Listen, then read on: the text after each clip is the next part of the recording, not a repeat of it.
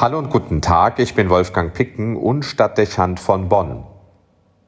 Im Lesungstext des heutigen Adventssamstags, der aus dem Buch Jesaja entnommen ist, heißt es, ich zitiere, Du Volk auf dem Berg Zion, das in Jerusalem wohnt, du brauchst jetzt nicht mehr zu weinen.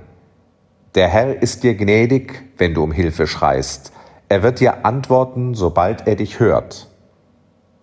Das sind leidenschaftliche und geradezu anrührende Worte. Sie zeugen von einer großen Not.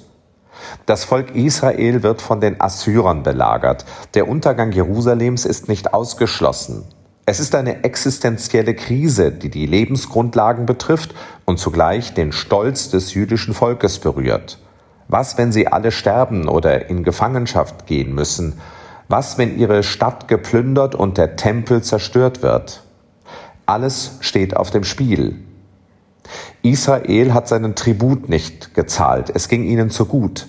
Das hatte sie übermütig werden lassen. Der Hochmut kommt sie jetzt teuer zu stehen und es könnte noch schlimmer kommen. Nicht ausgeschlossen, dass es ihren Untergang bedeutet. Der Prophet Jesaja hatte sie unermüdlich darauf hingewiesen, dass der eingeschlagene Weg in die falsche Richtung führt. Sie erlebten die Bedrängnis jetzt nicht als Strafe Gottes, sondern als Folgen ihres persönlichen Fehlverhaltens. Vom Weg der zehn Gebote abzuweichen und die großen Tugenden nicht mehr zu pflegen, Wahrheit, Gerechtigkeit, Tapferkeit und Maß, konnte nur in die Irre führen. Die Liebe zu Gott und damit das Verhältnis zum Schöpfer zu vernachlässigen, gar aufzugeben, würde den Menschen aus seinem Gleichgewicht bringen und zu falschen Einschätzungen verleiten. Jesaja bemüht sich, seinem Volk zu vermitteln, dass es sein Gleichgewicht wiederherstellen muss. Ein Leben, das nur die Gesetze kennt, die man sich selbst gegeben hat. Ein Weltbild, in dem man permanent selbst die größte Rolle spielt und in dem es nichts Heiliges und Höheres mehr gibt, mag verlockend sein und über eine gewisse Zeit vielleicht auch gelingen. Aber der Weg zu bleibendem Glück ist das nicht. Eine solche Vorstellung entsteht aus Selbstbetrug, Illusion, auch aus Übermut und muss irgendwann wie eine Seifenblase zerplatzen.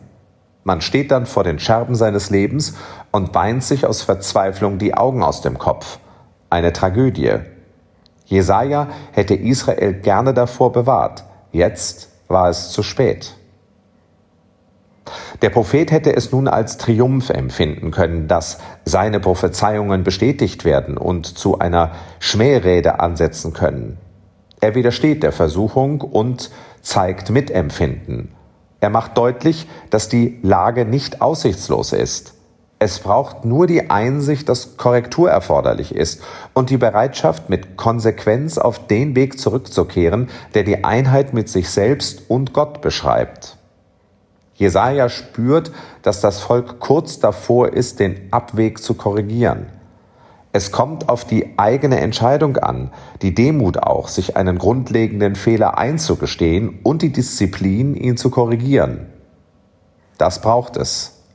Es liegt also am Menschen, am Volk Israel hier, aus dem Zurückliegenden zu lernen und statt an Nebensächlichkeiten zu modellieren, Grundsätzliches anders in Bewegung zu bringen. An Gott und seinem guten Willen wird und kann das nicht scheitern. Seine Liebe hat das Volk Israel nicht verlassen. Sie steht treu zur Verfügung. Israel hatte die Perspektive gewechselt und sich abgewandt. Es brauchte also nur wieder einen neuen Perspektivwechsel und das innere Glück und der seelische Friede würden zurückkehren. Heilung von innen. Also ermutigt Jesaja mit folgenden Worten. Zu der Zeit, wenn der Herr die Leiden seines Volkes heilt und seine Wunden verbindet, wird das Licht des Mondes so hell sein wie das Licht der Sonne, und das Licht der Sonne wird siebenmal so stark sein wie das Licht von sieben Tagen.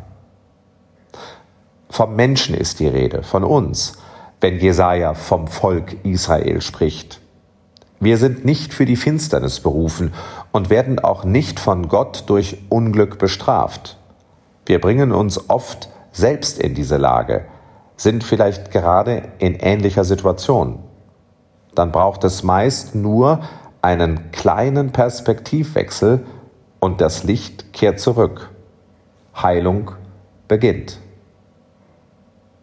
Wolfgang Picken für den Podcast Spitzen aus Kirche und Politik.